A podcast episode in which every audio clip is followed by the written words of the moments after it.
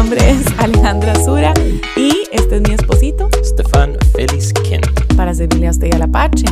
Eh, vamos a continuar con capítulo 8 del el Evangelio de Juan. Vamos a leer de los versículos 31 al 47 y luego procederemos a nuestro usual comentario. Así es. Ok. Entonces, Jesús decía a los judíos que habían creído en él. Si ustedes permanecen en mi palabra, verdaderamente son mis discípulos, y conocerán la verdad, y la verdad los hará libres. Ellos le contestaron, somos descendientes de Abraham y nunca hemos sido esclavos de nadie. ¿Cómo dices tú? Serán libres. Jesús les respondió, En verdad les digo que todo el que comete pecado es esclavo del pecado, y el esclavo no queda en la casa para siempre, el Hijo sí permanece para siempre.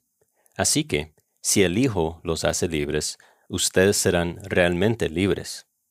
Sé que ustedes son descendientes de Abraham, y sin embargo, me quieren matar porque mi palabra no tiene aceptación en ustedes.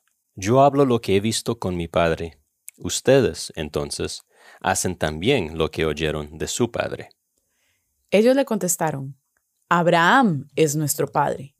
Jesús les dijo, Si son hijos de Abraham, hagan las, las obras de Abraham. Pero ahora me quieren matar. A mí, que les he dicho la verdad que oí de Dios. Esto no lo hizo Abraham. Ustedes hacen las obras de su padre. ellos le dijeron, nosotros no nacimos de fornicación, tenemos un Padre, es decir, Dios. Jesús les dijo, Si Dios fuera su padre, me amarían, porque yo salí de Dios y vine de Él. Pues no he venido por mi propia iniciativa, sino que Él me envió. ¿Por qué no entienden lo que digo? Porque no pueden oír mi palabra. Ustedes son de su padre el diablo, y quieren hacer los deseos de su padre. Él fue un asesino desde el principio, y no se ha mantenido en la verdad porque no hay verdad en él. Cuando habla mentira, habla de su propia naturaleza, porque es mentiroso y el padre de la mentira. Pero porque yo digo la verdad, no me creen. ¿Quién de ustedes me prueba que tengo pecado? Y si digo verdad, ¿por qué ustedes no me creen? El que es de Dios escucha las palabras de Dios. Por eso ustedes no escuchan, porque no son de Dios. Ujú. Está violento. es Ahora sí que se puso violento. Es una bomba. Mencionamos eso la semana pasada, que, que él iba a tirarles algo duro. Y terminamos el episodio pasado con el versículo 30. Al hablar estas cosas, muchos creyeron en él. Mm. Y como hemos visto repetidas veces, ¿Creyeron en serio? Exacto. En Juan, la idea de creer en Jesús es muy importante y no siempre significa creer con una fe realmente robusta y salvífica. De hecho, la mayoría de las veces en este Evangelio, creer es superfluo, superfluo, superficial, ¿verdad? Y- Y es creer solo en lo que se ve y no en las palabras de Jesús y, la persona de Jesús. Y eso es exactamente lo que vemos aquí. Um, muchos crey- creyeron en él. Entonces, versículo 31, Jesús decía a los judíos que habían creído en él, si permanecen en mi palabra, entonces verdaderamente son mis discípulos. Y conocerán la verdad y la verdad los hará libres. Él va a decir algo muy parecido más adelante en el capítulo 15 Ujú. ujú, con la vid verdadera y, los, ah, y las ramas. Pero aquí está hablando a una multitud de, de gente. Conocerán la verdad y la verdad los hará libres. Y responden, momento Jesús, ¿Libres de qué? ¿Qué estás Somos- hablando? descendientes de Abraham. Nunca hemos sido esclavos de nadie. ¿Cómo que seremos libres? Somos libres.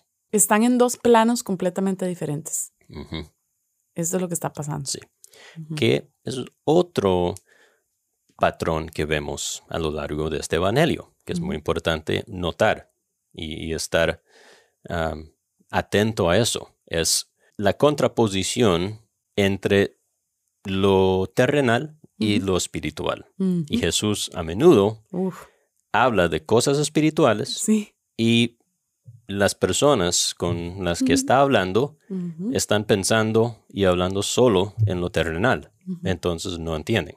Pasó con Nicodemo, pasó con la mujer samaritana, pasa aquí y ha pasado en otros, en otros momentos ya también. Y lo más irónico aquí es que está hablando con los líderes espirituales de la época, del pueblo, ¿verdad? Que deberían de, o sea, se le entiende, digamos, a otras personas, pero a ellos es trágico.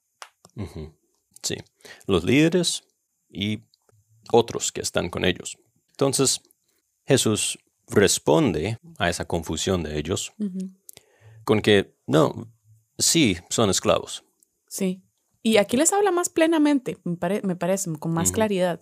Sí, De pronto como que ya aquí Jesús se quitó toda la sutileza y el misterio y les pone claramente cómo es que están las cartas, sí, y, sabe, creo que nosotros muchas veces, o, bueno, el mundo, e- este es el mundo, la, la respuesta de ellos. Eh, Él está hablando con personas no salvas.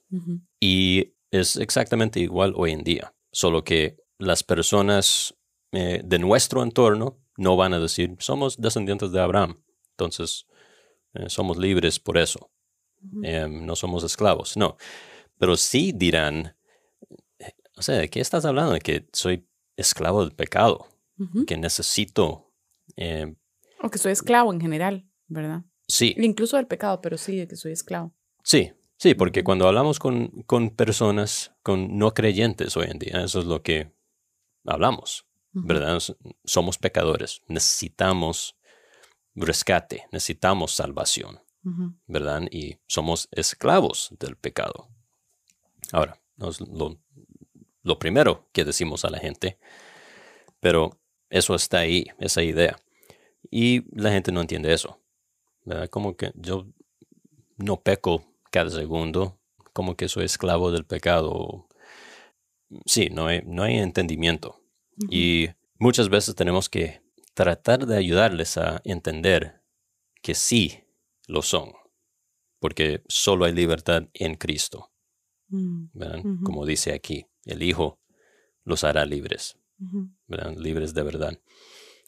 Y si no tienen el Hijo, siguen siendo esclavos, esclavos del pecado, esclavos del diablo, aunque no lo entiendan. Entonces, sí, ustedes en realidad sí son esclavos, porque el que comete pecado es esclavo del pecado. Y eso es, de nuevo, hablando fuera de Cristo. Y todos han cometido pecado, Claro. todo ser humano. Am, y por tanto, todos, antes de unirse a Cristo, son esclavos del pecado. Hijos de el padre de que ellos están mencionando aquí.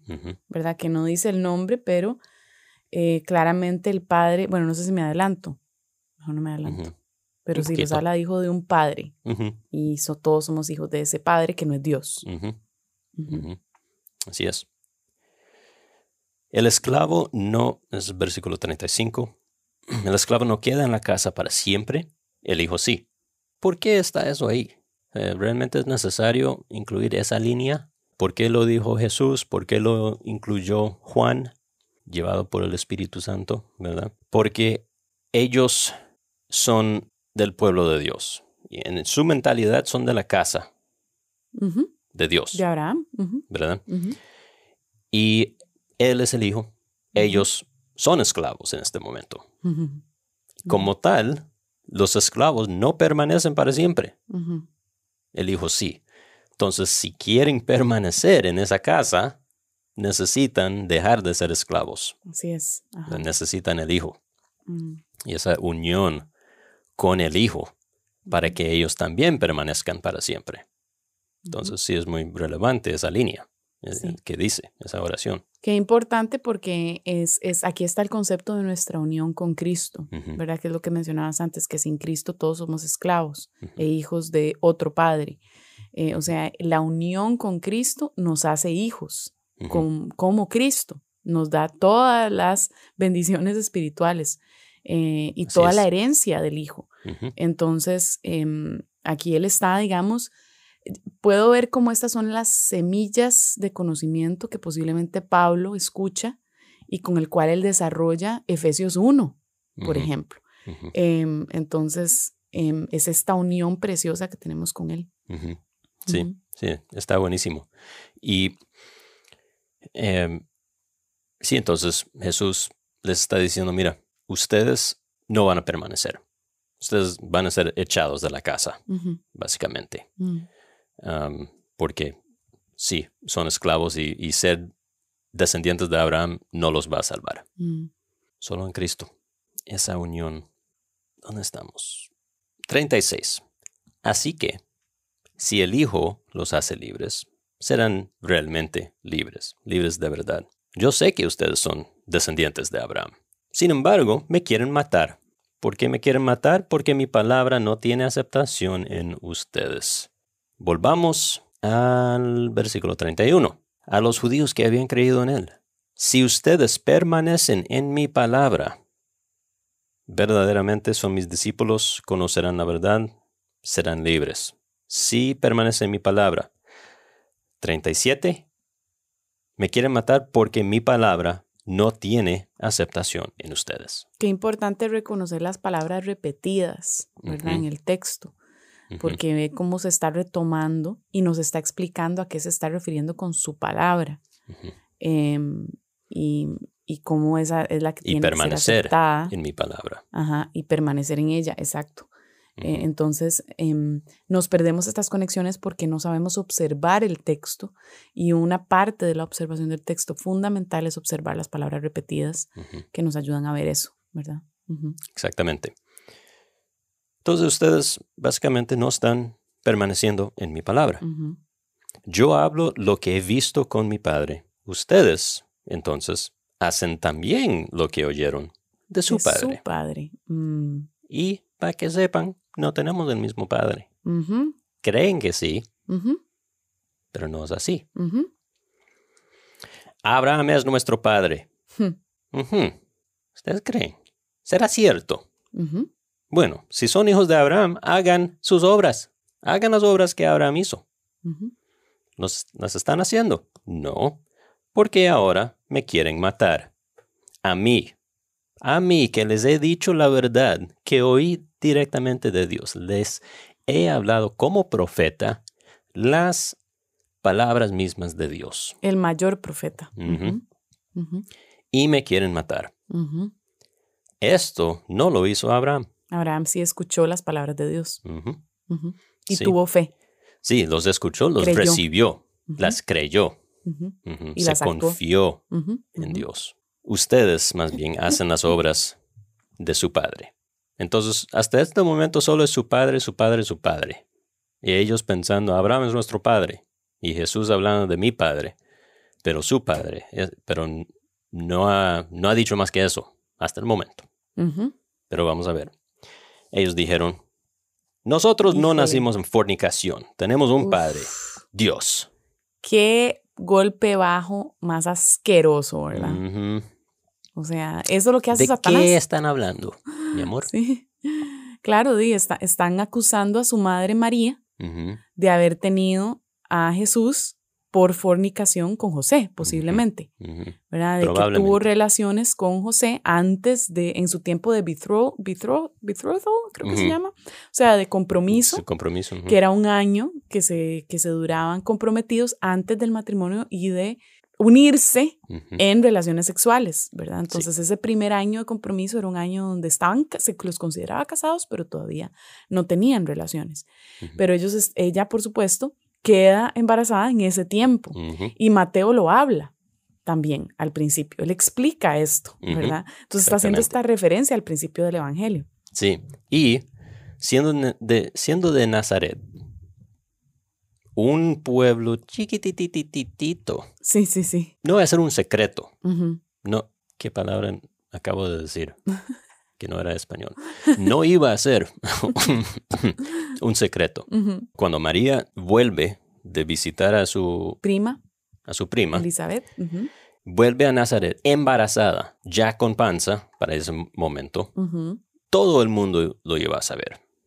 Y también iban a saber que no se habían casado todavía, ella y José. Entonces, si no era nada de secreto, todo el mundo lo sabía.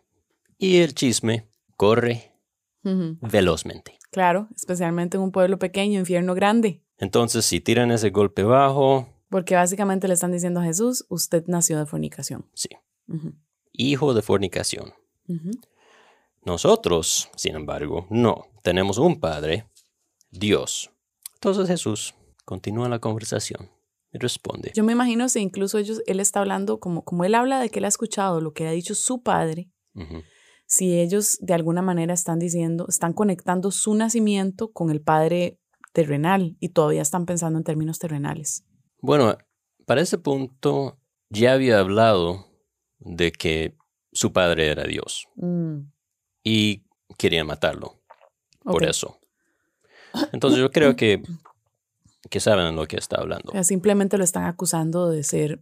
De ser mentiroso, básicamente. Saben que Jesús está diciendo mi padre es Dios y ellos están diciendo no, tú no vienes de Dios. Tú no eres nadie especial. Mucho de menos hecho, que naciste en fornicación. fornicación, sí.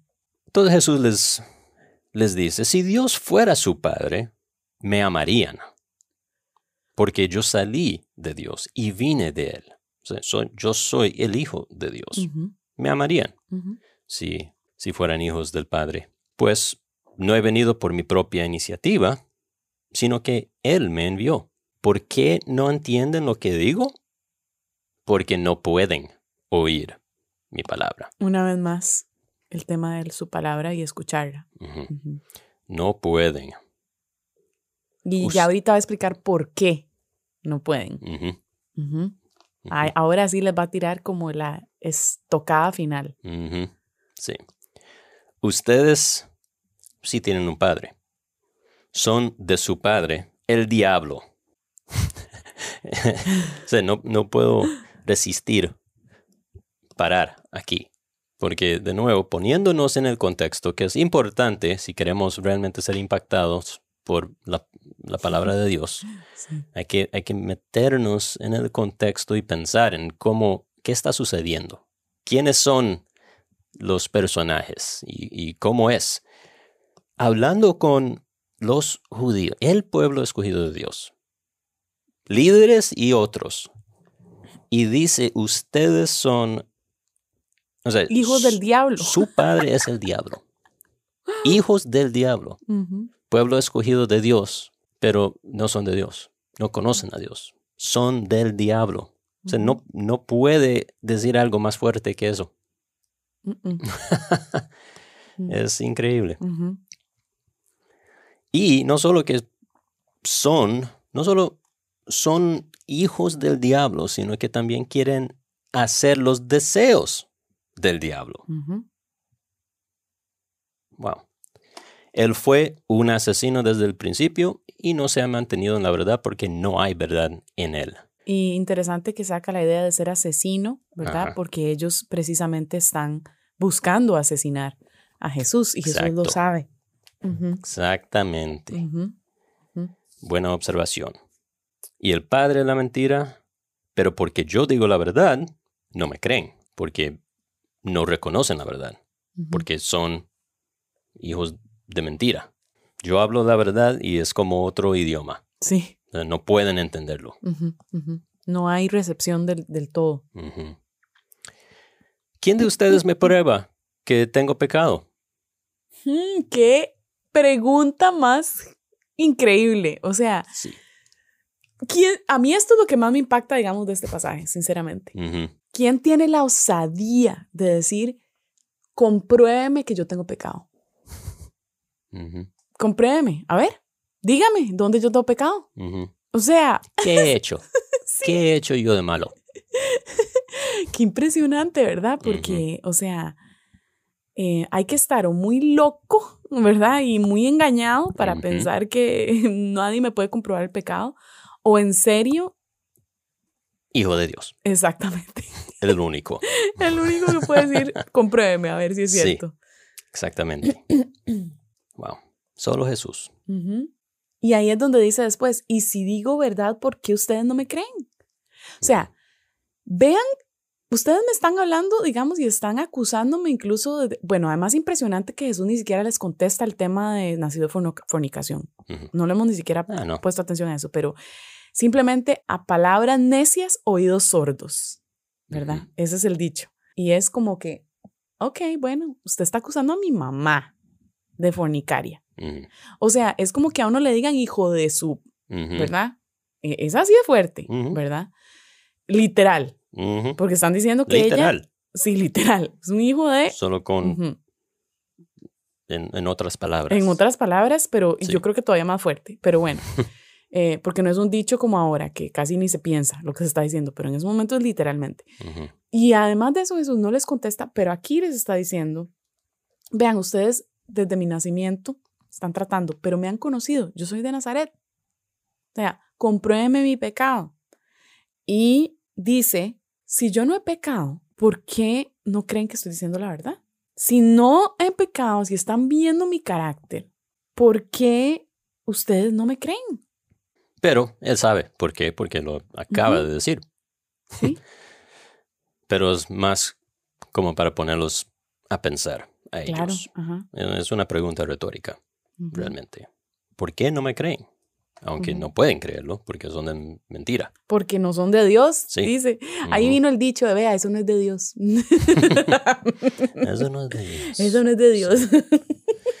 el que es de Dios escucha las palabras de Dios. O sea, lo que yo hablo, lo que yo les he hablado, porque no hablo de mi propia cuenta, sino lo que el Padre me da. Eso hablo. El que es de Dios escucha las palabras de Dios. Por eso, por eso ustedes no escuchan. Ahora, todo el mundo esperaría, o sea, todo el mundo judío de esa época esperaría lo siguiente, eh, que, que, la oración más bien fuera, fuera así. El que es de Dios escucha las palabras de Dios. Por eso ustedes escuchan, porque son de Dios. Claro. Porque son el pueblo escogido de Dios, los judíos. Eso es lo que se espera. Pero no, es una huacata. es lo que es. ¿Verdad? Ah, ustedes, pero por eso ustedes no escuchan, porque no son de Dios no son de Dios, son el pueblo de Dios, Dios los escogió, no lo conocen, no son de Él, son del diablo, todo lo opuesto al máximo. Qué fuerte. El Hijo de Dios, o sea, la persona que los escogió como pueblo suyo, está parado enfrente de ustedes hablándoles en, en carne propia y lo están rechazando. Totalmente. Por eso no conocen a Dios, no son de Dios y son del diablo como todo ser humano en el mundo que no ha aceptado la persona y obra de Cristo. Qué fuerte esto, porque creo que no tenemos claro, ¿verdad? Que hay dos simientes en este mundo. Sí. ¿Verdad? Son los hijos del diablo, lo que fuimos nosotros también, ¿verdad? Antes de Jesús, y los hijos de Dios. No es que todos son hijos de Dios. No es criaturas de Dios. Son criaturas de Dios, claro, hechos por Dios, pero no todos son hijos de Dios. Muchos son hijos del diablo y esa simiente viene en competencia desde el principio, desde Génesis.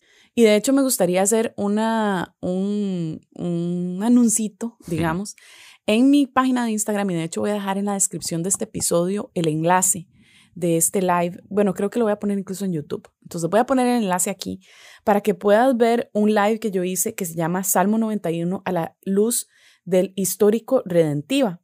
Ese salmo em, y la manera en que está explicado es de una, es un resumen, ¿verdad? Ese live, un resumen lindísimo de una charla que dio Nancy Guthrie en una conferencia a la cual fui hace mucho tiempo y tengo la grabación, entonces yo la traduje y la enseñé, digamos, eh, obviamente todo es de Nancy Guthrie, pero ella explica es buenísimo. Esta, esta charla es, es, es, impresionante, ¿verdad? O sea, sinceramente, es tan buena que es la única charla en mi vida. Bueno, hay una más que yo haría también, pero que yo sentí la necesidad de literalmente traducirla y compartirla porque es otro nivel y habla de esto, de la simiente de Satanás y la simiente de Dios y cómo entendemos el Salmo 91 a la luz de esto y, y cómo entendemos la Biblia a la luz de esto.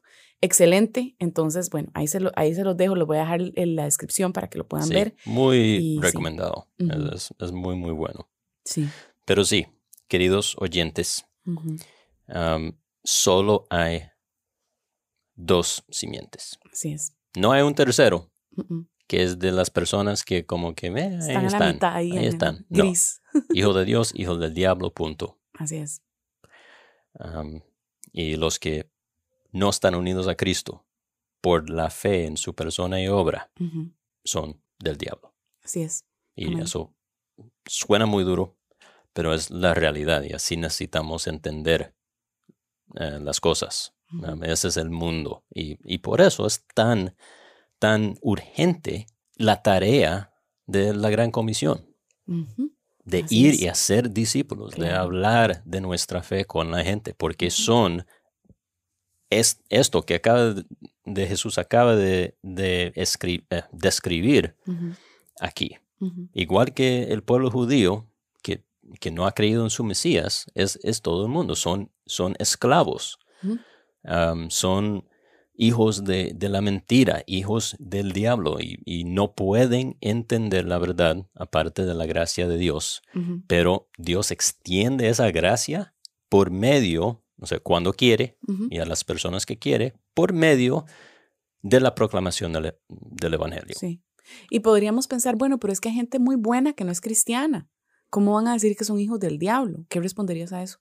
Los fariseos eran muy buenos. O sea, eran los héroes del pueblo. Hmm. Los ejemplos de religiosidad del buen judío. o sea, ellos eran, ¿quieres ser un buen judío?